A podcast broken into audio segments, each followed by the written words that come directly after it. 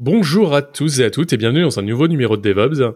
Alors aujourd'hui nous allons parler FOSDEM 2022 qui s'est tenu en remote euh, cette année. Tous les ans d'habitude il est à Bruxelles mais bon cette année impossible d'organiser euh, avec euh, bien sûr le Covid. Et on va parler spécifiquement d'une conférence et, et c'est assez cool parce que j'ai avec moi celui qui a fait le talk et je vais laisser se présenter.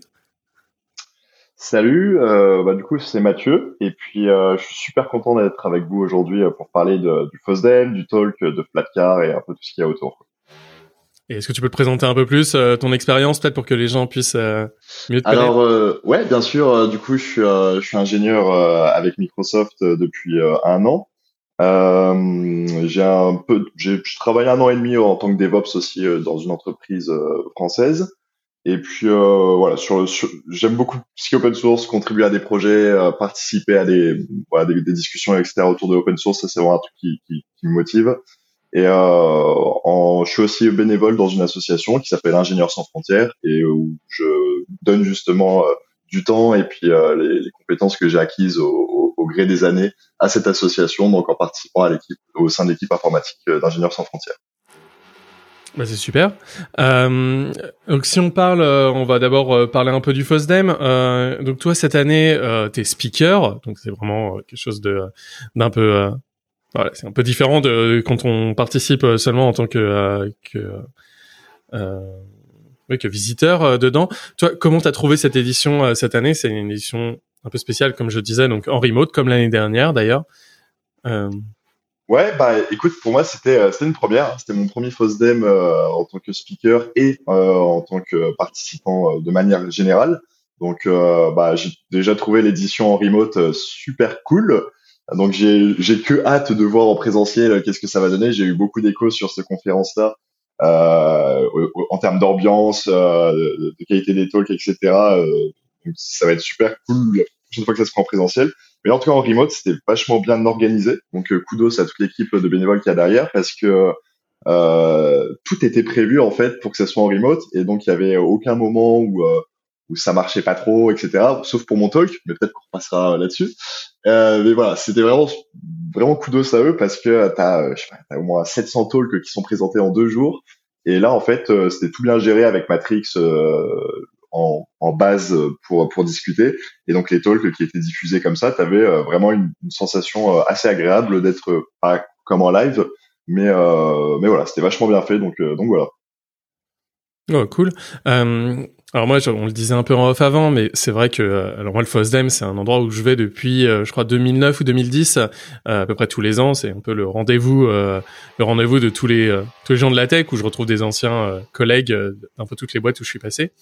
Et, euh, et c'est vrai que j'ai un peu de mal avec euh, les, euh, les conférences en ligne. Et donc euh, bah, cette année, j'y ai pas du tout participé, aussi parce que j'étais au ski, faut le dire.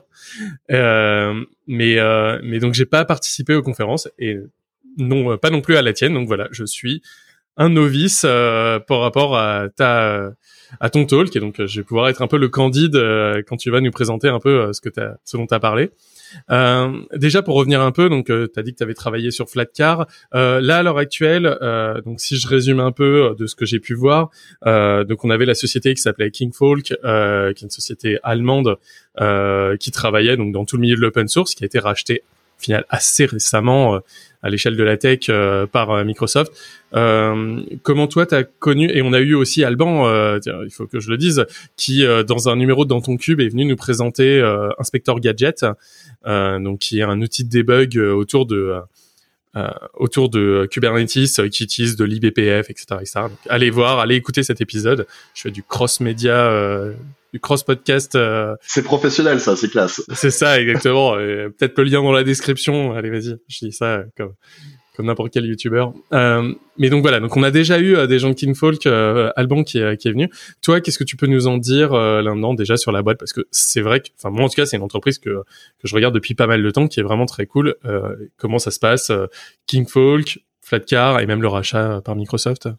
Ouais, donc euh, bah du coup, ce qui est assez drôle en fait, c'est que euh, ça va faire deux, deux ans, deux ans et demi, j'avais uploadé une vidéo sur YouTube où justement je présentais Flatcar. Donc c'était assez rigolo où, euh, où je parlais voilà comment déployer un nœud Flatcar et puis installer certains trucs dessus. Et euh, du coup, c'était marrant parce que j'avais fait cette vidéo bah, bien avant de rejoindre Kinvolk, bien avant de, de, contribuer à Flatcar, etc. Et du coup, je trouve c'est c'est marrant cette petite euh, ce petit détail de temporalité euh, euh, que je présentais en fait Flatcar et maintenant je suis amené à travailler avec, à contribuer dessus. Euh, donc voilà. Et euh, Kinvolk, ouais, c'est c'est une boîte, euh, ouais, une petite petite trentaine d'employés quand ça a été racheté. Et en fait, ce qui était ce qui est assez intéressant, c'est que c'est c'est une entreprise qui résout des problèmes et qui va se poser sur des problèmes et se, se voilà se positionner là-dessus avec une expertise euh, Linux, une, une expertise Kubernetes. Euh, et donc c'est assez intéressant de, de, travailler avec tous les profils qu'il y a au sein de cette entreprise parce que euh, bah t'en apprends tous les jours. je pense que j'ai jamais autant utilisé l'expression today I learned depuis que je suis, je suis avec eux. Et, et, voilà. Donc plus spécifiquement, moi je suis dans l'équipe Flatcar. Donc on est on est 5-6 personnes voilà à travailler sur le, le système d'exploitation en tant que core mainteneur. Et, et, évidemment on travaille avec la communauté pour pour améliorer Flatcar, proposer des, mises à jour, des nouvelles fonctionnalités euh, sur le système d'exploitation. Euh, du coup, peut-être que je peux présenter rapidement Flatcar. Qu'est-ce que c'est? Euh, Flatcar, c'est ouais, c'est c'est plus connu anciennement sous le nom de CoreOS. Donc je vois que tu as un super t-shirt en plus, on peut pas le voir mais, dommage. C'est donc en fait il y avait CoreOS qui est un système d'exploitation dédié pour faire rouler du conteneur donc, que ce soit des, des, des, grosses charges avec euh, des clusters ou simplement un, un conteneur Docker euh, si tu as envie de faire tourner ton bloc dessus. Et, euh, et Flatcar, en fait, c'est simplement un fork et ça a été, euh, c'est devenu euh, le, le, nouveau CoreOS. Une fois que CoreOS donc c'était acquis, acquis par Red Hat, il y avait eu tout ce, ce débat-là autour du système d'exploitation, qu'est-ce qu'il va devenir, etc. Et donc euh, Flatcar, en fait, c'est issu, voilà, c'est simplement un fork qui est maintenant devenu le nouveau système d'exploitation, donc qui est, qui est community driven et euh, qui reprend en fait tous les mécanismes de CoreOS. Et en fait, on a encore pas mal d'héritage de, de, CoreOS euh, au sein de Flatcar et c'est assez intéressant quand on parcourt l'historique Git ou euh, les différents repositories de retrouver en fait des mentions de CoreOS ou de retrouver des des, des commits d'anciens développeurs de CoreOS. Donc voilà, Flatcar c'est un système d'exploitation qui est dédié pour faire rouler du conteneur. Euh, et tu me l'avais même dit une fois lors, lors d'un meetup, j'avais trouvé ça intéressant. Euh, c'est plus qu'un conteneur OS, c'est un Kubernetes OS. Et ça, je trouvais, je trouvais ça assez cool. En fait, c'est vraiment un OS que tu vas utiliser pour euh, supporter ta charge euh, de conteneur. Euh, pour ceux que ça intéresse, c'est basé sur du Gentoo, donc euh, une distro Linux. Euh, c'est pour ça aussi que j'aime bien travailler avec Flatcar parce que je suis grand grand fan de, de la distro Gentoo. Et une des particularités de Gentoo, en fait, c'est que tu vas compiler tous tes packages. Donc en fait, tu vas pas récupérer des packages d'un repo ou quelque chose comme ça. Tu vas juste récupérer des bah, des, des, espèces de, de, fichiers qui détaillent comment compiler un package. Et euh, ce qui est assez intéressant, c'est que du coup, tu as accès à toutes les options de compilation euh, des différents euh, des différents logiciels que tu installes. Et en fait, le, ce qui est assez intéressant avec ça, c'est que tu vas pouvoir désactiver euh, les options de compilation dont tu pas besoin, euh, des supports dont tu pas besoin pour un logiciel X ou Y. Et l'objectif, c'est d'avoir en fait une surface d'attaque qui est minimale pour le système d'exploitation, parce que tu vas uniquement livrer dans le système d'exploitation les logiciels dont tu as besoin, compilés avec les options dont tu as besoin, rien de superflu. Et puis euh, une autre particularité euh, de, de, de, cette, de, cette, distro, c'est qu'il n'y a pas de package manager. Donc en fait, tu peux pas installer euh, avec euh, apt-get, avec euh, pacman, avec yum, tu peux pas installer de package une fois que ta distro est, est, est, déployée, une fois que ton OS est déployé. Donc ça, c'est assez intéressant, c'est un peu contre-intuitif au départ quand tu commences à, à, jouer avec parce que tu dis bah merde il me manque tel outil ou tel outil euh, comment est-ce que je peux l'installer?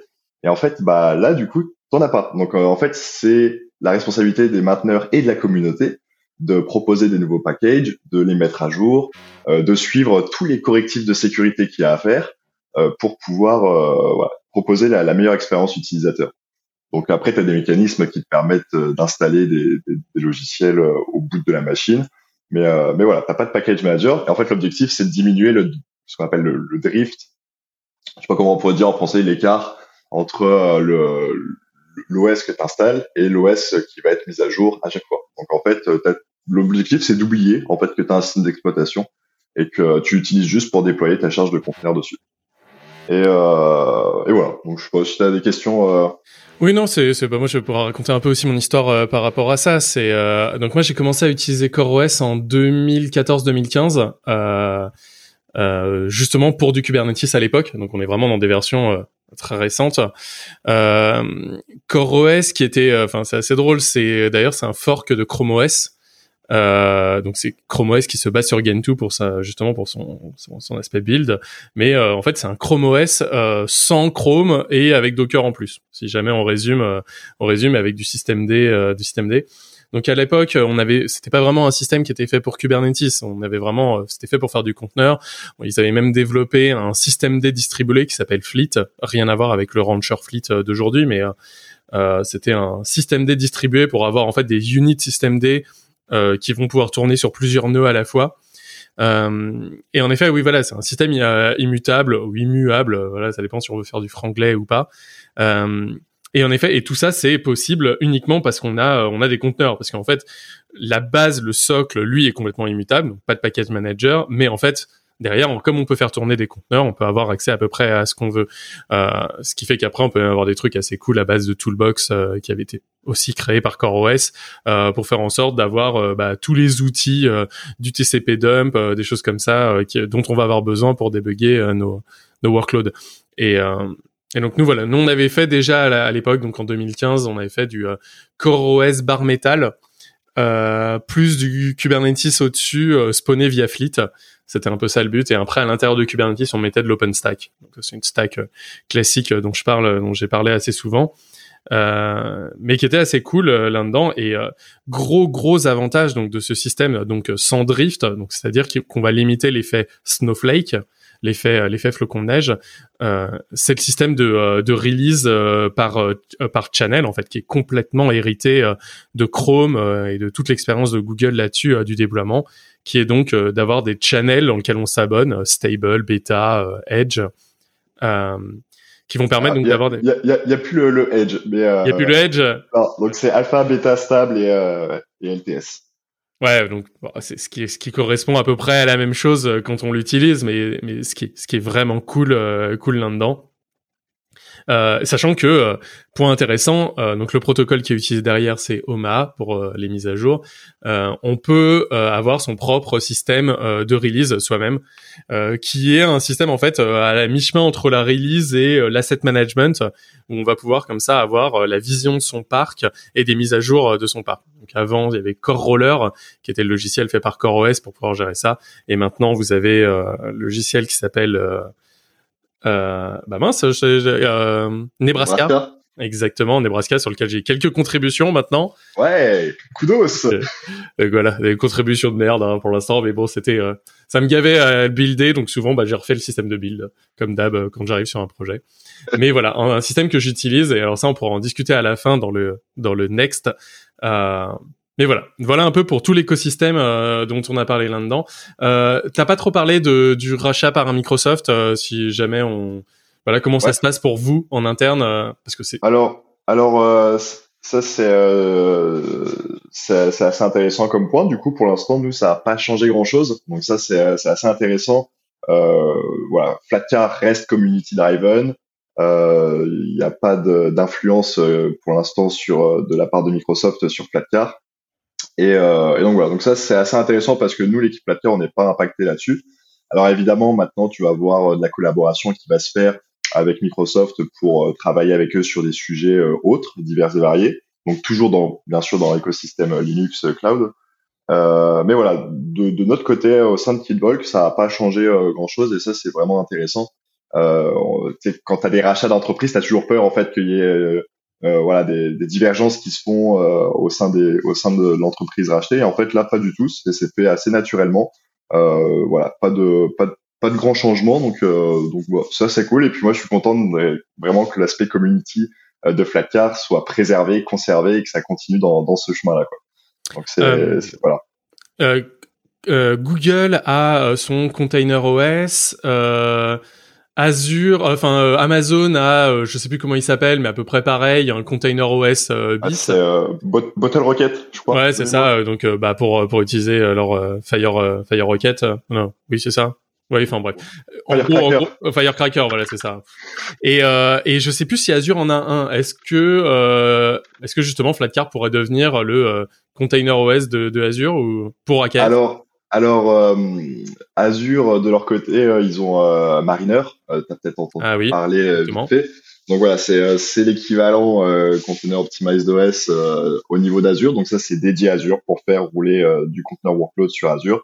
Flatcar, c'est agnostique. Hein. Donc tu peux faire rouler du Flatcar sur du bare metal, tu peux faire rouler du Flatcar sur Amazon, sur Google, euh, sur KVM si tu as envie. Enfin, tu peux vraiment un peu faire rouler partout et c'est quelque chose que, qui, qui, continue, qui va continuer à être préservé.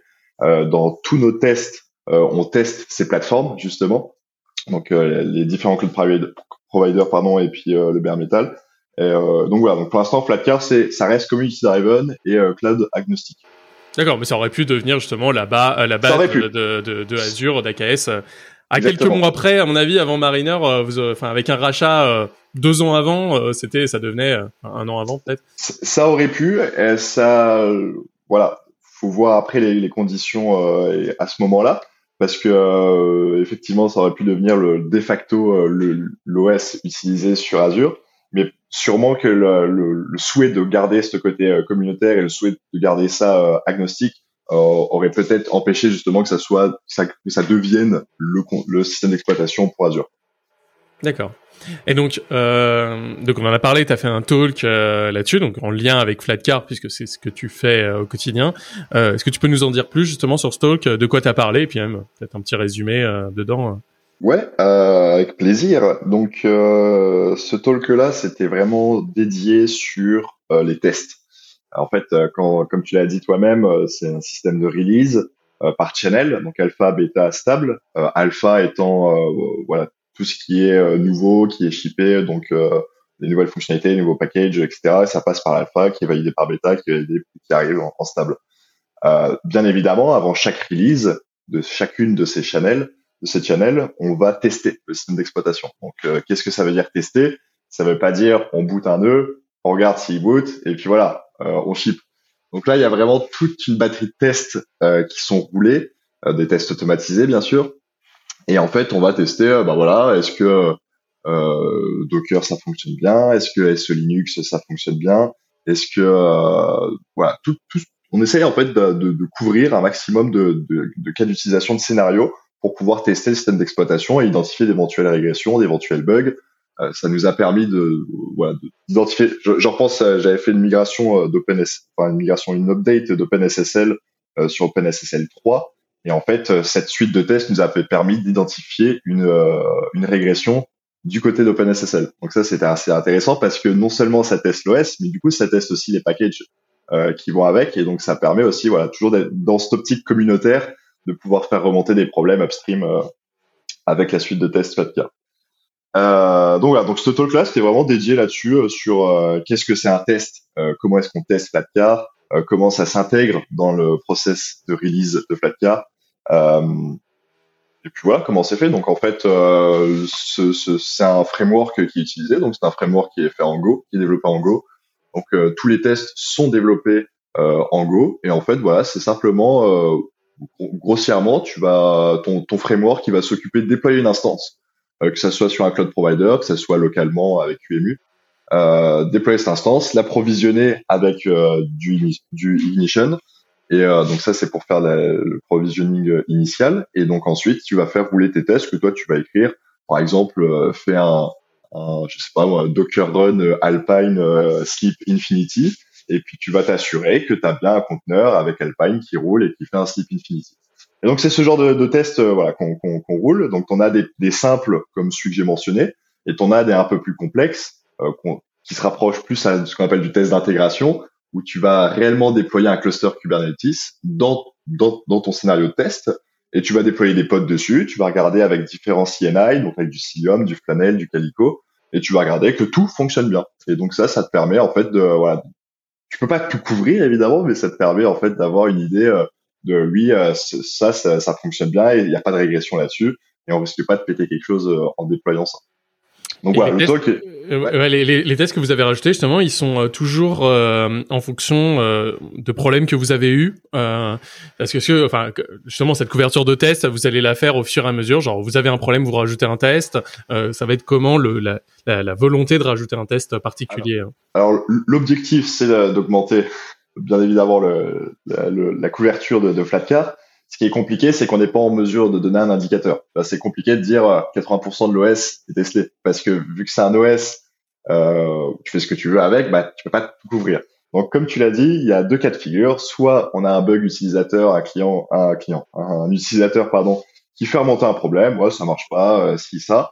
Eh ben on essaye d'identifier. Euh, si on voit que c'est c'est un problème de notre côté, on va on va rajouter un test, on va fixer le problème bien évidemment. On va rajouter un test pour euh, éviter de la régression.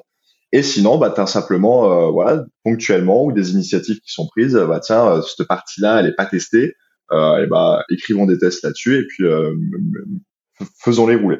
Donc voilà, tu as deux cas de figure. C'est soit il y a un incident qui est relevé par la communauté, soit tu as, voilà, quelqu'un qui a sur en deux, sur la on demand en anglais, qui va te dire ouais, ça serait bien d'avoir un test là-dessus. Euh, ça prend combien de temps à peu près là, à l'heure actuelle de faire tourner tous vos tests? On va essayer d'enlever un peu la partie spawn cloud puisqu'elle peut être un peu. Euh, ouais. Mais mais à peu près, ça va être combien à l'heure actuelle euh, de jouer de jouer ces tests? Alors euh, si tu roules les tests sur une bonne machine localement, on va dire que tu peux, tu prendre, tu les roules en parallèle. Donc il faut que tu aies une bonne machine. dans notre CI, ça prend 30-40 minutes. D'accord. À peu près. À rouler tous les tests. Mais euh, comme tu l'as dit, très bien. Sur d'autres club, d'autres providers, ça va prendre 10 euh, heures par exemple sur Equinix Metal, parce que là c'est du ARM euh, qu'on va tester, et tu as aussi le temps de provisioning qui est beaucoup plus lent parce que c'est du Pixie Boot. Donc en fait, là tu rajoutes beaucoup plus de temps, et c'est c'est un sujet sur lequel on travaille justement d'être en mesure de diminuer le temps que prennent l'exécution de la totalité des tests, parce que bah, on va en rajouter encore des tests. Donc en fait si ça prend 50 euh, heures à rouler tous tes tests, euh, c'est pas agréable. Euh, et puis ça impacte aussi forcément le, le, le, process de release parce que tu vas le, le, rallonger parce que tu dois attendre que tes tests aient fini pour pour faire pour décider de la release. Quoi. Là, à l'heure actuelle, le framework que vous utilisez en Go, c'est un framework qui existe déjà. Vous utilisez du GoTest. Enfin, je sais plus le nom d'un des frameworks qui sert à faire des tests comme ça de ah. end-to-end. Alors, c'est c'est quelque chose de maison. Euh, héritage de CoreOS. Donc euh, une fois de plus, on, on, retrouve euh, des, des, héritages à quelques endroits. Donc ça s'appelle Cola, qui, qui, est, qui fait partie d'une toolbox qui s'appelle Mental. Et Mental, en fait, c'est un ensemble d'outils qui vont te permettre euh, d'uploader des images de Flatcar sur un object storage, de, de créer différents assets autour de, de, de Flatcar et en fait, euh, Cola, c'est un, framework qui est en Go et donc euh, qui essaye d'implémenter un petit peu la philosophie du framework euh, bah, de testing de Go de base. Et voilà, mais c'est quelque chose qui est maison, qui qui est utilisé encore par Fedora CoreOS de leur côté et, auquel voilà, et auquel on contribue tous les jours. C'est cool. Et bah justement, je, je, rebondis directement là-dessus. les rapports avec justement Feu CoreOS comment ça se passe? Parce que justement, donc si jamais on résume un peu, euh, donc CoreOS qui était l'entreprise du même nom, enfin l'OS et l'entreprise du même nom a été donc racheté par Red Hat, qui lui-même a été racheté par IBM. Ah, euh, oublié ça, c'est vrai. Bah oui, c'est d'où ce troll à un moment, enfin ce troll, ce, ce tweet euh, des des gens de CoreOS qui avaient euh, sur un panneau euh, zéro jour depuis la dernière acquisition, quoi, où ils avaient des compteurs comme ça, où ils se faisaient racheter en l'espace d'un an, ils se sont fait racheter deux fois, donc ça, ça, ça, ça a pas mal changé.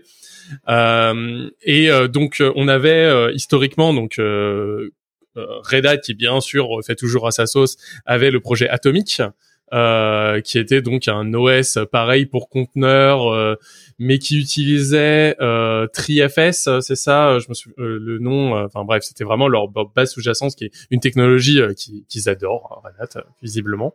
OS ouais, ça. Ouais, puisqu'ils l'utilisent aussi sur sur mince, l'équivalent de Snap, mais version Red Hat, Flatpak, voilà. Ouais, Flatpak, utilise, utilise aussi cette technologie-là. Donc bien sûr, c'est TriFS, mais je, je, je me, je me, je me lancerai pas là-dedans. Euh, et donc après, euh, mais qui avait vraiment assez mauvaise réputation Atomic. Et en fait, on a eu un espèce de, de CoreOS washing où euh, Atomic a, a mergé un peu avec CoreOS et est devenu ce nouveau Fedora CoreOS. Euh, quels sont les rapports que vous avez avec eux euh, Comment ça se passe? Eh ben, c'est assez intéressant parce que as, dans les deux cas, c'est très, très, très communautaire. Donc en fait, on est amené à, à discuter ensemble sur certains sujets.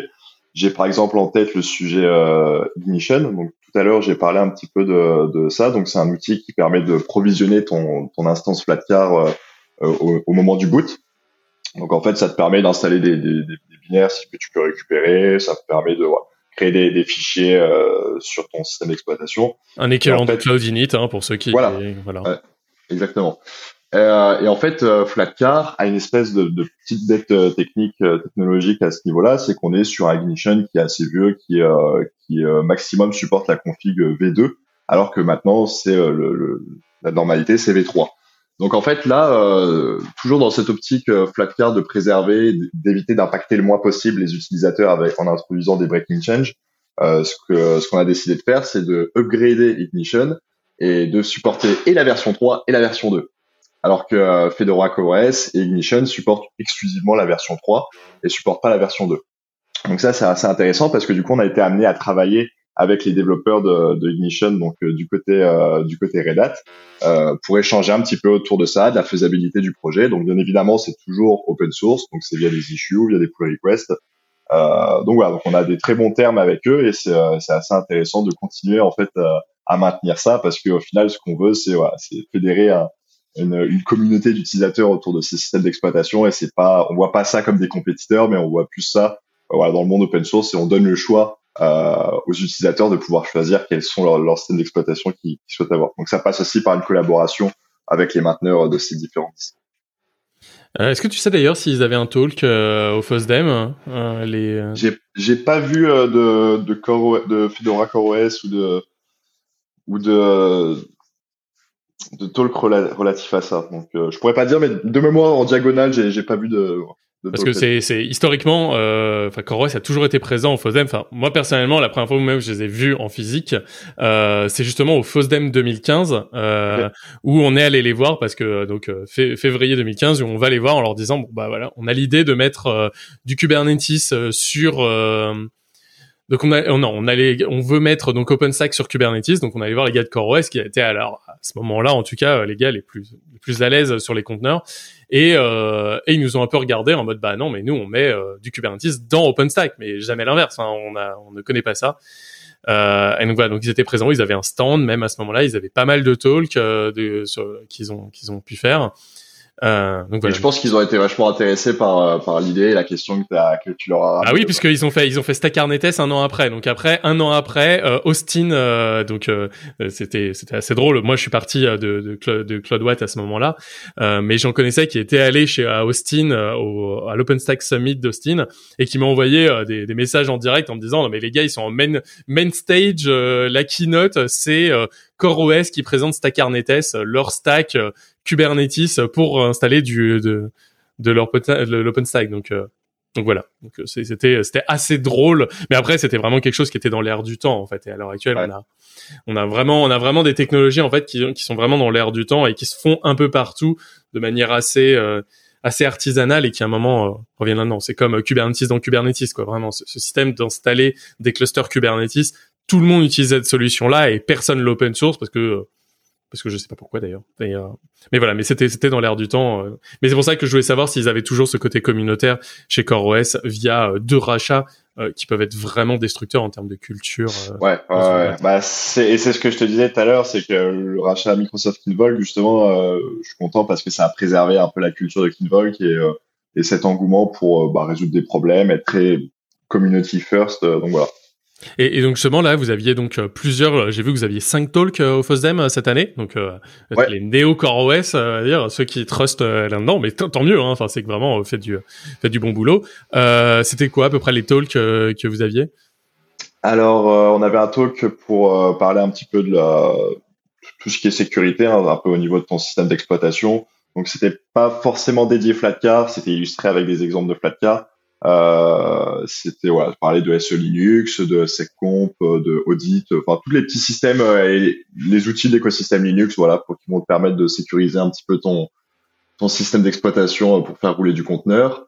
Il y avait. Oui, ça c'est important. C'est important de le dire. C'est que on a des outils. Quand on dit les conteneurs c'est pas sécurisé, euh, il faut voir qu'on a des outils à l'intérieur du kernel qui permettent de sécuriser euh, les conteneurs. C'est c'est pas YOLO. Euh, YOLO, j'ai accès à toutes les fonctionnalités du kernel. Même si la couche de la couche C group se fait trouer, euh, on a encore d'autres outils derrière s'ils ont bien été configurés qui sont là pour euh, pour mitiger les problèmes. Donc c'est exactement. C'est pas YOLO, c'est pas YOLO. J'ai accès à tout en permanence quoi. Comme, souvent souvent certains le croient sur des conteneurs. C'est vrai que c'est important de le rappeler. J'ai déjà vu ça en entreprise, ouais, effectivement, où des personnes vont être un peu réticente à l'idée de déployer du conteneur parce que ah mais non euh, c'est pas sécurisé etc donc, euh, c'est pas yolo comme tu dis ouais. Ouais c'est et même d'ailleurs ça peut même plus sécuriser que la plupart des systèmes où on fait tourner euh, une vieille unit système D sans trop de de d'isolation par rapport à ça. Enfin le conteneur permet justement d'avoir encore plus d'isolation parce qu'au moins le système sait où doit tourner le le le, le système enfin où, où, doit tourner le tout le workload en fait. Donc on a vraiment quelque chose qui peut être plus sécurisé. Je, mets un peu parce que tout un c'est tout un tout un sujet euh, justement cette isolation euh, cette isolation, mais c'est possible. On a pas mal de choses. C'est possible et tu dis très bien, c'est tout un sujet, c'est euh, c'est très complexe l'environnement et je pense que ça nécessiterait bah, il y a des conférences dédiées là-dessus justement sur la partie sécurité parce que tu as plein d'outils qui existent, plein de de frameworks, de solutions, de de ouais, pour pour sécuriser un peu ton environnement. Et du coup c'est pour ça qu'il y avait un talk là-dessus euh, qui était justement parler un petit peu les solutions un peu standards qui existent euh, Linux euh, pour sécuriser un peu et, et, voilà apporter un petit peu de sécurité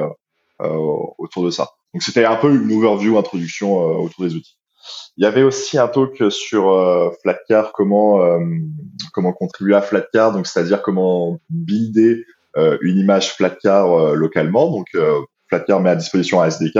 Et en fait, avec ce SDK, tu vas pouvoir euh, bah, étendre le système d'exploitation en rajoutant des packages, en mettant à jour des packages, en, en, mettant des nouvelles fonctionnalités, voilà, de la configuration. Et en fait, tu vas pouvoir builder euh, localement euh, ton image et puis tu vas pouvoir après l'upload, la tester, euh, donc c'est un peu voilà, euh, c'était un talk là-dessus sur euh, comment est-ce que tu peux contribuer à Flatcar. Ah, ça c'est ça c'est cool, ça c'est cool. Donc c'est même plus que contribuer, c'est-à-dire je peux avoir ma propre image de manière facile, c'est-à-dire sans avoir besoin de forquer tout le système. Parce que je sais que donc autre expérience avec CoreOS, donc chez Criteo, on a essayé de faire un projet qui s'appelait Coco, Kubernetes on CoreOS. Euh, et euh, voilà, c'était bon voilà, on avait même les déguisements, etc. Euh, qui allaient avec.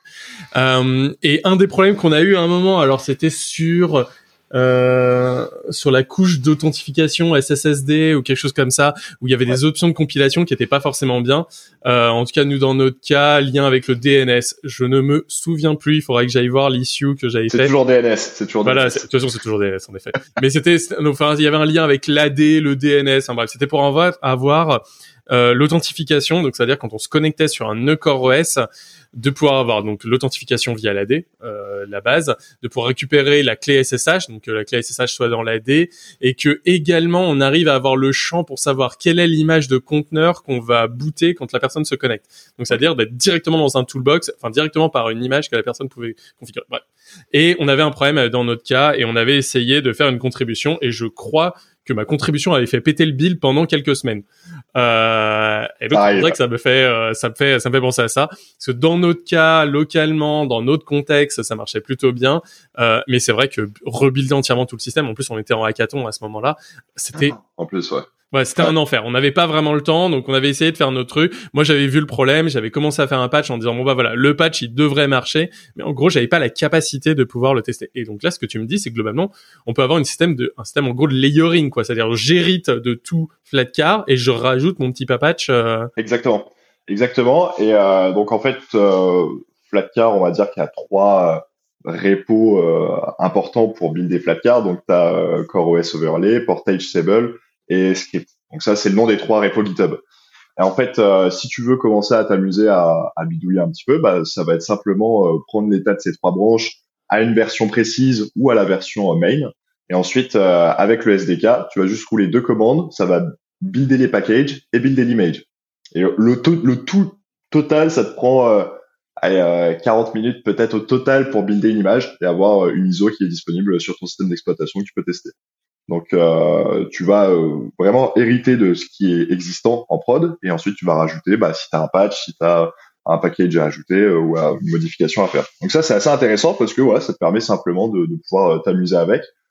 soit si tu veux contribuer, donc faire quelque chose upstream, soit bah, si tu as envie, tu as vraiment des besoins propres à toi qui sont pas nécessairement en mesure d'être mis upstream parce que ça intéresserait pas tout le monde, bah tu vas pouvoir le faire localement. Quoi.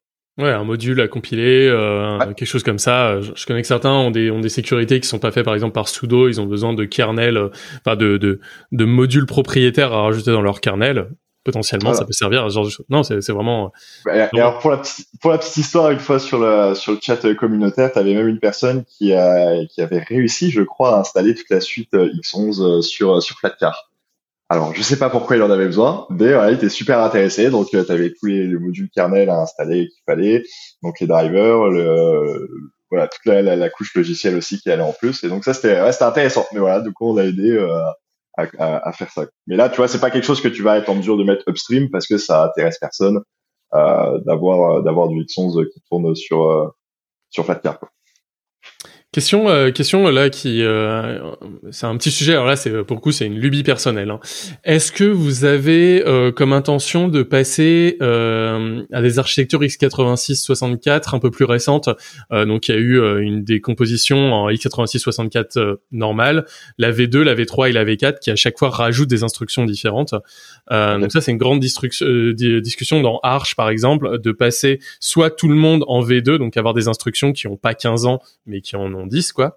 Euh, et euh, et euh, est-ce que vous avez l'intention d'avoir justement plus que du x86 mais du x86 64 enfin du x86 64 un peu plus récent donc avec potentiellement des paquets compilés avec des instructions un peu plus que celles de de l'Athlon 64 de 2000 quoi. Alors ça, j'ai aucune idée, euh, pour être honnête. Euh, ce que tu peux faire, c'est ouvrir une issue sur sur GitHub à, à Flatcar mais euh, alors j'essaie de, de, visualiser un petit peu à quel niveau ça, ça, ça, bah, c'est au niveau bah, du kernel, c'est au niveau. Bah en fait, c'est au niveau de toute ta couche. En fait, en fait, à l'heure actuelle, il faut voir que la plupart des distributions euh, sont extrêmement euh, pessimistes. Elles build du x86-64 tel que ça a été formalisé par les premiers Athlon 64. C'est les mêmes instructions qu'il y a dedans. Ce qui fait que si tu as des nouvelles instructions SSE, euh, si jamais tu as du AVX, alors encore pire de l'AVX 512, le compilateur ne compilera jamais avec ça. C'est-à-dire que le compilateur GCC est configuré pour une architecture extrêmement vieille. Et, euh, et en gros, ce qui a été créé il y a pas longtemps, c'est qu'ils ont créé des, euh, des micros-architectures, je crois que c'est le nom qui, qui, a été donné, et de dire on va décomposer le x86-64 en donc le legacy x86-64, on va faire V2 qui rajoute des instructions SSE1 et SSE2 à mes souvenirs, et euh, ensuite, on a les instructions x86-64v3 qui rajoutent encore des instructions SSE et le V4 qui rajoute, je crois, les AVX 200, 256 et 512. 512, je suis même pas sûr.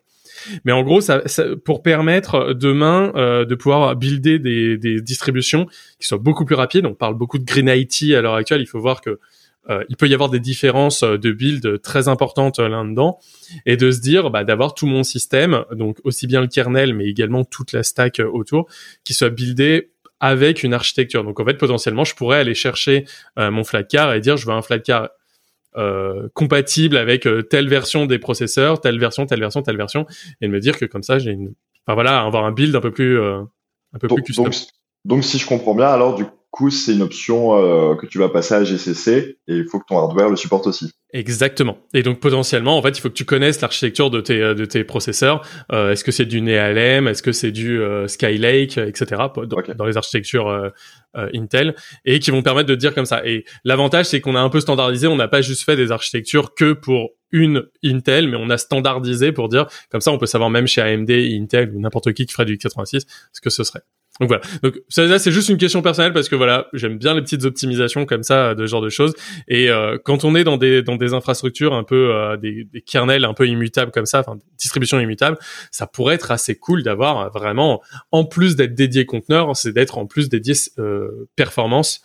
Euh, et je sais que notamment Clear, le projet Clear Linux, est très en pointe là-dessus, puisque justement porté par Intel, où pour le coup ils ont toutes les instructions de compilation les plus bâtards possibles euh, d'activer pour pouvoir permettre euh, ce type de euh, d'usage. Eh ben écoute, c'est super intéressant. Euh, je regarderai. mais Alors pour toi, pour toi, ça te rajoute des tests. Hein. Je, ça te rajoute X tests étant potentiellement un bug de compilation d'une optimisation GCC. Euh, ouais, du coup, euh, je pense que on a les, voilà, les options de configuration par défaut GCC plus quelques petits trucs custom, je pense par dessus, mais voilà, on n'a pas encore exploré cette, cette voie-là, donc c'est assez intéressant que tu amènes ça sur la table. Ouais, et, et Arch notamment là maintenant a, des, a, commencé à se dire que peut-être ils allaient passer par défaut à la V2. Euh, en se disant bah la V2 c'est des processeurs qui ont 10 ans euh, notre, normalement notre système marchera pas ne marchera pas sur des choses beaucoup plus vieux que ça. Donc euh, c'est notamment une idée euh, qui est euh, qui est en vogue là-dessus de passer là-dedans. ou alors d'avoir du multi-arch ça veut dire d'avoir du V1 et du V3 notamment mais c'est ouais c'est intéressant surtout si ça s'inscrit comme tu disais dans la démarche un peu green IT euh, ça fait entièrement du sens quoi. Euh, bah, bah c'est, je pense, je pense que tu avais peut-être des applications de sécurité aussi qui peuvent être plus intéressantes. Je sais pas si ça rentre en jeu. Un peu, tu utilises des instructions, mais pas tant que ça. C'est vraiment au niveau de, de l'architecture euh, là-dedans euh, qui est utilisé. Non, sur les problématiques de sécurité, ça va vraiment être plutôt les, les options de mitigation que tu vas mettre dans ton GCC de euh, de euh, un peu random ta stack pour faire en sorte de pas enfin voilà toutes les options de sécurité que tu vas pouvoir mettre des options de compilation là-dedans. Mais en fait euh, souvent c'est compliqué pour les distributions généralistes du type Debian etc de le mettre parce que quand elles le mettent elles le mettent d'un seul coup pour des milliers de paquets en même temps. Euh, et donc c'est extrêmement compliqué pour elles de, de, de le mettre en place. Euh, là où dans une distribution qui fait à la fin 200-300 mégas, ça doit être à peu près ça le, le Flatcar enfin en termes de nombre de logiciels, d'avoir une stack beaucoup plus réduite, ça peut déjà être pas mal. Après, il y a tout un sujet malheureusement sur les conteneurs où je peux pas dire euh, je veux un conteneur de type x86-64 V2, euh, c'est-à-dire toute la toute le multi-arch, il, il, il, supporte pas encore la micro-architecture. D'accord. Moi, j'aimerais que mon processeur, par exemple, il dise voilà, je suis compatible V4. Bah, si j'ai un conteneur V4, je le prends. Sinon, je prends un V3. Sinon, je prends un V2. Sinon, je prends x86-64. Enfin, AMD 64 comme on l'appelle souvent euh, comme ça. Euh, malheureusement, il n'y a pas encore cette stack-là. Donc ça, c'est encore un autre sujet dans les conteneurs, alors que ce serait extrêmement adapté pour ça d'avoir exactement le conteneur compilé avec les bonnes options. Qui va bien. Ouais, ouais. Et qui peut faire des différences très importantes dans certains cas. Hein. Vraiment, c'est c'est c'est sur certains loads, sur certains workloads, notamment tous ceux qui font du machine learning ou des choses comme ça on voit tout de suite la différence euh, quand on commence à utiliser les bonnes instructions de matrice euh, de, de, de et de virgule flottante. Ok, ouais, vachement intéressant en tout cas, ouais. Ça, ça mériterait voilà. tout un talk et, à, et Ouais, j'avais ça. Voilà. Ça, c'est ma petite lubie euh, perso que j'essaye de faire, voilà. Et c'est, mais c'est des choses voilà que j'aimerais que, que j'aimerais qu'ils soient un peu plus prises en compte. Ouais. J'en parle là dans DevOps, comme ça, tout le monde saura que ça existe, qu'on peut optimiser son logiciel avec avec des options de compilation qui peuvent avoir un impact au final assez important. Ok. Donc voilà. C'est euh, et donc ouais donc on, on disait donc euh, cette partie euh, cette partie euh, sécurité la partie contribution est-ce que tu est-ce que tu te souviens d'autres talks Ouais il y, y, avait un talk sur bah, tout ce qui est la partie immuabilité euh, slash immutabilité euh, comme tu as dit tout à l'heure. Euh, donc justement, qu'est-ce que c'est Flatcar à ce niveau-là? Comment c'est géré au niveau du système d'exploitation? Donc en fait, tu parlais de, d'OS3 pour pour Fedora CoreOS. C'est ça, OS, OS3. C'est voilà, c'est pas TriFS comme j'ai dit, c'est OS3 en effet. Flatcar, ça c'est un modèle différent, c'est du AB partitioning. Donc c'est vraiment le système d'exploitation qui est installé sur une partition. donc tout le slash USR qui est installé là. Et quand tu as une update qui est fait, bah, c'est écrit sur euh, une partition B et ensuite tu switches au boot euh, de A vers B. Donc ça te permet voilà d'avoir du de pouvoir rollback si, euh, si ta mise à jour pour x y raison a un petit problème et ça te permet toujours de conserver en fait la, la n-1 sur sur ton disque.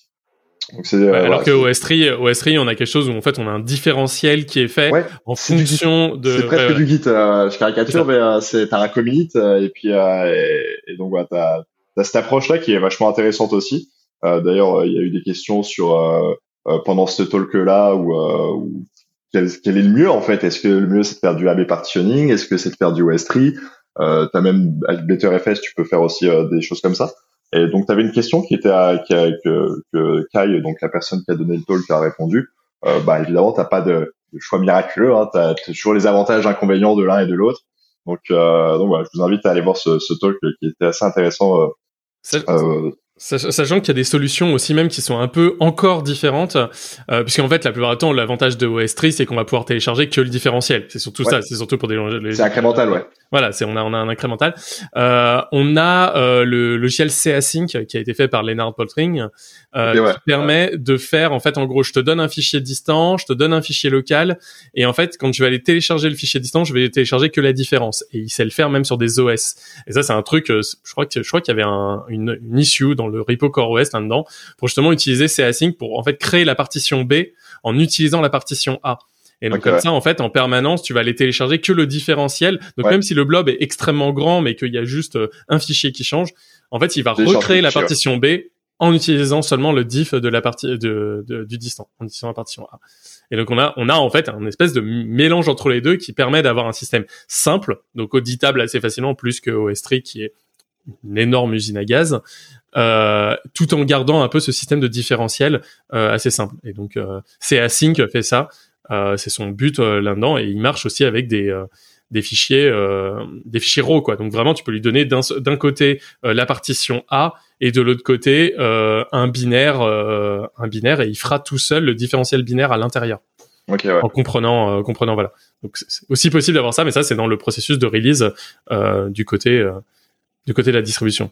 Bah, au, au, niveau de, de système D, tu as aussi euh, système D 6X euh, qui, qui, commence à faire un peu du bruit euh, à ce niveau-là. Donc euh, ça aussi, Flatcar, il y a une issue qui est ouverte sur le repo GitHub pour voir justement si on pourrait hériter de ce mécanisme, euh, non pas pour remplacer le partitioning AB, mais pouvoir te permettre d'étendre un peu ce, ce, caractère immutable de, de, du, du, système d'exploitation. Si tu veux faire rouler ton propre conteneur runtime, si tu veux faire rouler une version différente de Docker que celle qui est shippée, euh, donc pour l'instant, avec Flatcar, tu as des mécanismes voilà, qui te permettent de contourner ça, mais c'est des mécanismes homemade, on va dire.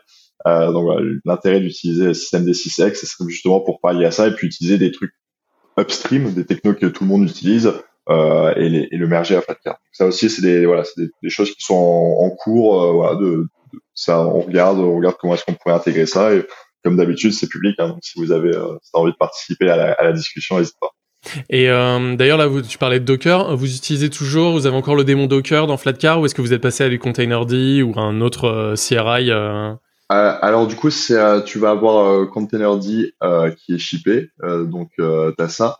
Et avec donc le système que je te parlais, là, Torx, c'est en fait toutes tes images Docker, enfin toutes tes commandes Docker sont passées d'abord par Torx, et en fait qui va te permettre d'utiliser l'installation qui va bien, l'image qui va bien, puisque en fait on donne un moyen de, de customiser euh, tes, euh, donc ton Docker, ton, ton daemon, etc. Euh, au moment du boot de l'instance avec Torx. Mais voilà, c'est un système qui est homemade et qu'on aimerait remplacer euh, dans le futur par un système D6X euh, dans le futur. Mais voilà, pour l'instant c'est ça. Et ça nous permet, bah, ça nous permettrait de, de pouvoir shipper du Podman, par exemple, pour l'instant qui n'est pas shippé avec Platcar et beaucoup d'utilisateurs souhaiteraient l'avoir moi aussi personnellement. Et euh, donc voilà. Mais pour l'instant, ouais, c'est une stack classique, on va dire. Ok. Euh, Est-ce qu'il y avait un autre talk euh... euh il y avait un autre talk sur euh, ouais tout le système de mise à jour en fait de Flatcar, euh, comment ça marche. Donc là, on a, on a reparlé un petit peu du, du système de release alpha, bêta, stable, comment l'auto-update fonctionne, comment voilà, parce que finalement en fait Flatcar par défaut s'update tout seul. Donc tu vas, tu vas, tu vas le déployer et lui il va aller euh, pinguer un serveur public euh, dont tu as parlé tout à l'heure au Nebraska pour voir s'il y a l'update à faire, si, si euh, et s'il y a une update à faire, bah, récupérer la, le nouveau payload et puis l'écrire dans la partition B et rebooter tout seul. voilà. Et donc tout ça c'est, c'est customisable, c'est configurable bien évidemment. Et voilà, tout ce tout ce talk là est autour de ça. Vous avez toujours Locksmith ou pas qui justement fait Ouais. Locksmith euh, continue à, tourner. Euh, euh, je, je, continue à faire des releases de temps en temps euh, sur ça. et on est en train actuellement de faire une preuve de concept de Locksmith plus Fleetlock. Alors, je sais pas si tu as entendu parler de Fleetlock, mais c'est, c'est... tu parlais tout à l'heure de la Fedora CoreOS, comment ça se passait les, les, les relations avec eux? Fleetlock, justement, c'est quelque chose qui est utilisé du côté de Fedora CoreOS. C'est un protocole qu'ils ont défini et en fait euh, qui permet justement de gérer des updates de, de, de, flotte de nœuds qui sont déployés. Et euh, voilà, et on est en train de, de, de, faire une preuve de concept de Fleetlock plus Locksmith pour pouvoir euh, bah, de nouveau euh, euh, rejoindre un peu les autres, qu'est-ce qu'ils font. donc, donc, toujours ce, ce côté-là communautaire quoi. Ouais, pour rappel, euh, Locksmith euh, Fleetlog, donc c'est vraiment euh, quand on a une nouvelle mise à jour, imaginons qu'il y a une mise à jour qui soit disponible, qu'on a 200 nœuds, on n'a pas envie que les 200 nœuds se rebootent d'un seul coup. Donc même si dans le protocole euh, Omaha et au niveau du Nebraska, on peut faire un throttling, euh, potentiellement, si jamais on utilise donc votre repo communautaire, potentiellement si nos 200 nœuds sont dans le premier batch, et eh ben les 200 nœuds reboot quasiment instantanément, enfin dans, dans la période de refresh, euh, ce qui peut être un problème clairement. Et donc Locksmith va permettre donc de locker et de dire je veux que dans mon cluster il y ait que deux nœuds qui puissent se mettre à jour, deux, trois, enfin x nœuds qui puissent se mettre à jour en même temps. Et donc chacun prend un lock et, euh, et attend. Et donc en gros, tant que l'update n'est pas fini, le lock n'est pas euh, release, euh, qui fait qu'une autre machine ne peut pas se mettre à jour. Et, euh, et en fait, du coup, Locksmith, donc t'as voilà, t'as, t'as, la, t'as avec le, fameux système de lock, euh, comme ça qui fonctionne. Et puis tu vas aussi pouvoir dire définir des, des, des plages horaires euh, pour pour tes mises à jour de nœuds, si tu veux que ça t'arrange que tes nœuds ils soient updatés à minuit le mercredi ou des choses comme ça. Et en fait, le problème avec ce système de lock, comme tu l'as dit, c'est que tu dois l'acquérir. Et en fait, toute la partie bah, gestion du lock, c'est c'est avec un, un nœud etcd qui roule derrière. Et en fait, euh, l'intérêt d'utiliser FleetLock, c'est que tu vas pouvoir t'affranchir de cette limitation technique et avoir euh, réellement ce que tu veux pour te, te filer un lock euh, ou pas, tu vois. donc je caricature, mais tu pourrais presque détenir le lock avec un petit serveur web que tu aurais fait toi-même custom et puis approuver manuellement un reboot de nœud si tu as envie de envie de faire ça. Mais tu plus de etcd qui tourne derrière. Ça va être vraiment avec l'implémentation de FleetLock, c'est tant que c'est compatible, ça va tant que ça, ça implémente le protocole FitLock, ça va, tu vas pouvoir utiliser n'importe quel serveur en, en, en back.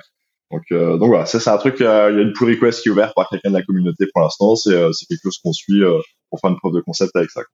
Ok, parce que enfin, je me souviens plus si j'avais si je l'avais mis en place à l'époque, mais je me souviens qu'il y avait un opérateur CoreOS à l'époque qui permettait justement de gérer ça, mais directement depuis Kubernetes.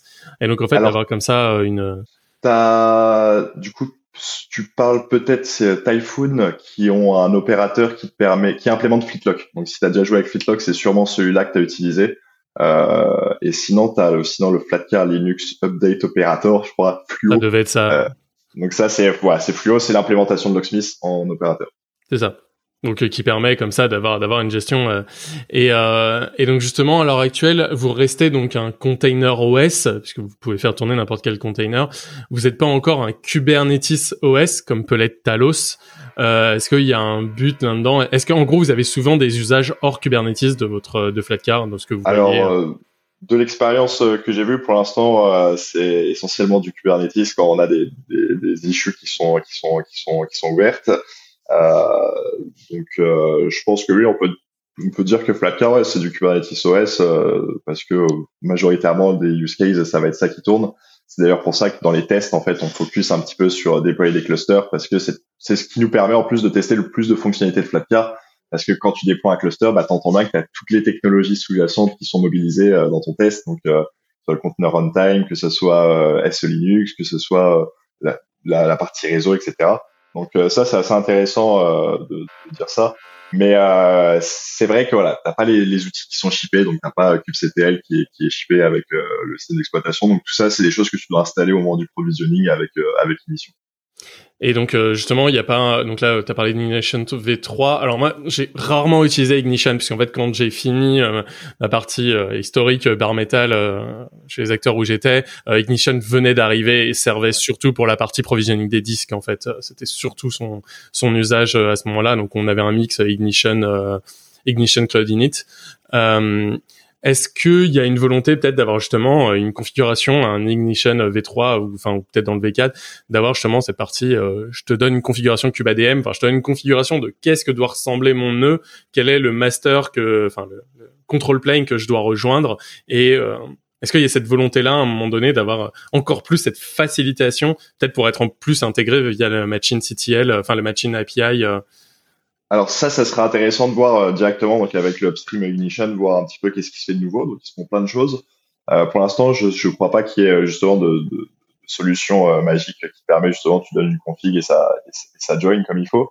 Euh, mais ce qu'on va utiliser, par exemple, pour si tu veux déployer un cluster, bah tu vas simplement récupérer tes binaires, etc. Tu vas passer ta config en dur, ça va l'écrire sur le disque et puis et, euh, mais voilà, ça va être en deux temps. Si tu as un master, si tu as un contrôleur et un worker, ça va être en deux temps pour récupérer le token, etc. C'est vraiment si une, installation classique, on va dire. Euh, et c'est comme ça que c'est roulé dans les tests. Pour l'instant, c'est un gros fichier euh, qui va te, qui va t'installer les, binaires qui vont bien, créer les fichiers, euh, les, les systèmes D, les services système D qui vont bien aussi. Euh, parce qu'avec Ignition, tu vas pouvoir définir des services système D euh, avec des drop-in ou, directement en dur. Donc ça, c'est aussi intéressant parce qu'au final, après, tu arrives sur un système qui est presque entièrement administré par, par, par des services système D. Donc ça, c'est cool. Et euh, Ignition, si je me souviens, on est euh, sur une, une passe unique, donc en fait on on repasse pas on repasse pas à chaque fois. C'est vraiment fait pour vraiment la phase de provisioning pure de l'OS de l'OS. Voilà. C'est initial et c'est fait early boot, donc c'est avant même que le système est totalement booté. En fait, c'est là que c'est fait quoi. Donc c'est ça, ça roule une fois. Tu peux forcer à ce qu'il roule une seconde fois si tu en as réellement envie en ajoutant une kernel command line. Mais, euh, mais voilà, c'est pas prévu pour, à la différence de Cludinic qui lui va rouler à chaque fois. Euh, si je ne m'abuse, il va rouler à chaque fois, à chaque boot euh, d'instance. Ignition, ça roule une fois pour toutes. D'accord. Et donc en gros, on est vraiment dans une logique euh, co, c'est-à-dire euh, si ça, si on a envie de changer quelque chose, on la pète, ouais. on la pète et on la. Et voilà, une fois de plus pour diminuer le drift, etc. Donc là, tu arrives, tu, tu, provisionnes une fois et puis ça marche pas ou tu as besoin de modifier quelque chose, bah tu repars de zéro, tu versionnes ta nouvelle configuration et puis tu tu redéploies une instance. Quoi. À l'heure actuelle, les plus grosses euh, installations, enfin, quelles sont les plus grosses installations de Flatcar que vous connaissez, euh, les plus gros utilisateurs Peut-être pas forcément les noms si vous pouvez pas donner, mais la taille, la, charge, la taille d'équipe qui le gère chez un client? J'ai pas en tête, mais on avait fait euh, un petit sondage. Alors je vais tout de suite aller voir, mais je pense que ça doit être en moyenne, ça doit être 30-40 nœuds qui sont déployés peut-être. Mais euh, j'ai pas de. Voilà. Peut-être que je vais trouver quelque chose là-dessus. Ok, donc pour répondre à ta question, 82% des utilisateurs Flatcar ont reporté qu'ils roulaient du Kubernetes. Ok. Je me demande ce que font les 20%, les 20 qui restent, mais. Euh. Bah, du conteneur classique. Ouais. Et puis. Je me souviens qu'il y avait une stat, euh, peut-être. Non, mais c'est c'est globalement ça l'ordre d'idée, toi. En tout cas, quand tu ouais, voilà. à l'heure actuelle, c'est dans les 30-40 nœuds euh, pour un pour un pour un cluster. Euh, enfin, les, la plupart de vos utilisateurs, on va dire. Ouais, voilà. Donc c'est entre 10 et 100 euh, que en moyenne ça ça ça ça ça ça, ça, ça se gère. T'as t'as quelqu'un qui a répondu plus plus de 1000. Donc euh, je serais intéressé de voir de voir l'infra. bah après, euh, c'est ça l'intérêt de l'immutable, c'est que euh, bah, en fait, un ou mille. Voilà, c'est ça, c'est pareil. C'est à peu près pareil, le temps de tester un nouveau matos qui arrive et de savoir est-ce que ça passe bien dessus et tester une nouvelle release, quoi. Sachant que euh, si jamais on commence à avoir pas mal de monde, on peut s'abonner à des, à des channels bêta et y avoir quelque chose bah, d'un peu plus chaos. Hein. C'est quelque chose qu'on recommande en fait justement de, dans, dans ton infra d'avoir quelques quelques channels bêta euh, pour bah, voilà parce que ça fait partie aussi de, de, tout le release process, c'est d'avoir du feedback de la communauté, des utilisateurs euh, si t'as si t'as un nœud qui pète euh, genre dernièrement on a eu une petite blague qui était assez intéressante euh, ça a été ouvert vendredi sur comme problème euh, Cilium qui crachait en fait au démarrage de, de l'instance à cause d'un bug fixe dans un kernel LTS. C'était vraiment intéressant parce que du coup ça remet en cause qu'est-ce qui est shippé avec des, des kernels LTS. Donc normalement c'est censé être que du CVE, des correctifs de sécurité. Et en fait, là, du coup, tu avais un bug fixe euh, qui était lié à une autre feature qui était, enfin, tu remontes, hein, après, c'est une suite d'événements. Et du coup, c'était intéressant parce qu'au final, ça arrive en stable. Et du coup, tu dis, bah, c'est juste euh, de la mise à jour kernel, c'est du stable, il y avait aucune nouvelle fonctionnalité ni rien. Et hop, ça a pété Cilium.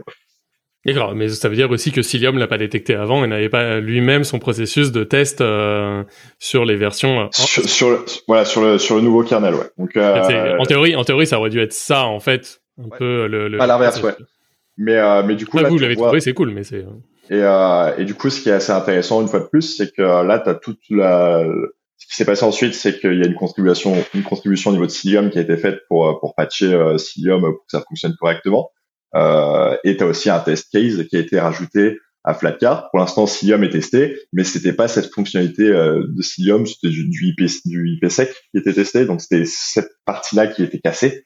Euh, et du coup, ça, on l'a rajouté aussi en batterie de test euh, pour, pour éviter des, pour identifier d'éventuelles régressions en futur. Okay.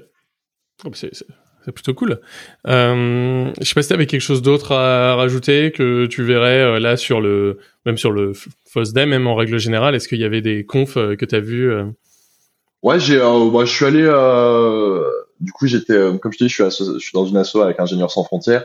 Et du coup, on est très intéressé aussi dans l'équipe informatique de tout ce qui se fait en open source au niveau communautaire, etc. Donc, on a regardé en fait le FOSDEM ensemble. On s'est mis on s'est ouvert un chat et puis euh, on discutait. Voilà, je vais aller voir telle conférence, telle conférence. Donc c'était assez intéressant. Et puis le soir, on s'est fait un petit apéro pour voilà, pour relater nos histoires du FOSDEM. Donc ouais, j'ai joué le jeu aussi d'aller voir euh, d'autres talks qui m'intéressaient bien. Euh, je suis allé voir euh, un talk sur sur Java, premier talk de FOSDEM sur OpenJDK. Euh, Qu'est-ce qu'il y a de nouveau euh, dans l'écosystème Java, les nouvelles fonctionnalités du langage. donc voilà, c'était assez intéressant. Java, c'est pas un langage que je fais tous les jours et pas trop l'occasion de voir, mais je trouvais ça. J'étais curieux de voir un petit peu ce qui se faisait, ce qui se faisait de nouveau. Euh, je allé voir un talk aussi sur Nemo Mobile, donc qui est un système d'exploitation libre euh, pour les téléphones. Euh, donc ça, c'était aussi intéressant avec une petite démo, montrer un petit peu l'état de l'art de la chose, comment ça fonctionne, comment contribuer. Euh, donc ça, c'était assez intéressant. Et puis j'aime bien en fait toute la partie libriste qui est autour de ça sur, sur la téléphonie. Et puis, euh, puis voilà, j'ai vu aussi, je crois que c'est. Quelque chose sur Ansible. Hein ah oui, Ansible Ara, exact. Euh, donc ouais, ça c'était, je crois que c'est, c'était une personne de Red Hat qui, qui a fait le talk. Et euh, ça, c'était assez intéressant sur euh, une fonctionnalité d'Ansible, enfin une fonctionnalité, un plugin d'Ansible qui permet en fait de collecter tous tes logs au moment de l'exécution d'Ansible pour les, les balancer dans une base de données derrière et ensuite pouvoir bah, naviguer, euh, récupérer un historique, euh, identifier tout ce qui est en fail, tout ce qui est en erreur, euh, tout ce qui est en success. voilà, c'est vraiment juste rendre persistant tes logs Ansible pour pouvoir ensuite naviguer à travers. ça, c'était assez cool. L'outil était assez sympa. Euh, c'est une implémentation en Django derrière, donc euh, c'était assez rigolo de voir ça euh, euh live et puis puis voilà toute la, la, problématique autour était assez intéressante parce que la personne expliquait que des fois dans, dans leur CI ils avaient plus de plus de 50 000 lignes de log. Euh, donc, bah, quand il y avait un truc qui passait pas au niveau d'Ansible, bah, il fallait remonter tout le traceback pour voir où est-ce que c'était pété. Et du coup, c'était, c'était, euh, ils montraient comment avec Ansible, Ara, justement, ils arrivaient à, à pallier à ça et puis pouvoir naviguer rapidement dans tes logs pour pouvoir identifier les problèmes. C'est, enfin, c'est vrai, là, tu as parlé de tout l'aspect libriste euh, qu'on a euh, dans, dans le FOSDEM. Enfin, c'est quelque chose qui est extrêmement présent et extrêmement... Euh, enfin, et surtout quand on y est, quoi. Là, pour le coup, c'est, c'est, c'est la foire aux libristes à fond. pour ça que je t'encourage, dès que tu peux, à y aller, si jamais tu y es pas allé. Ça, vraiment... ça, ça, a l'air vraiment unique, en plus, où ça a l'air super convivial euh, tu discutes de tech euh, en buvant une bière. Enfin, toi, ça a l'air vraiment cool euh, comme événement. Tu vois, genre, euh, et je pense que s'il est aussi connu et célèbre en Europe, c'est et dans le monde, je pense c'est aussi pour ce côté-là libriste et puis très bonne ambiance de, de l'événement. quoi. C'est, je pense, c'est, c'est pas le genre d'événement où tu te prends la tête en fait. Je pense. Non, non, c'est, enfin, c'est toujours un endroit où tu trouves des choses très, très spéciales. Euh, les, les seuls problèmes que tu peux avoir, c'est, je sais pas, l'année où par exemple euh, Facebook avait sponsorisé euh, la, la, la, la, track Python et où ça avait un peu fait jaser parce que c'est Facebook, parce que c'est pas bien et parce que c'est pas libre. Ça plus c'est pas libre. Enfin voilà, c'est les, les, seules choses, les seuls gros événements que tu peux avoir, quoi. Et, et, ça, et c'est plus de bière.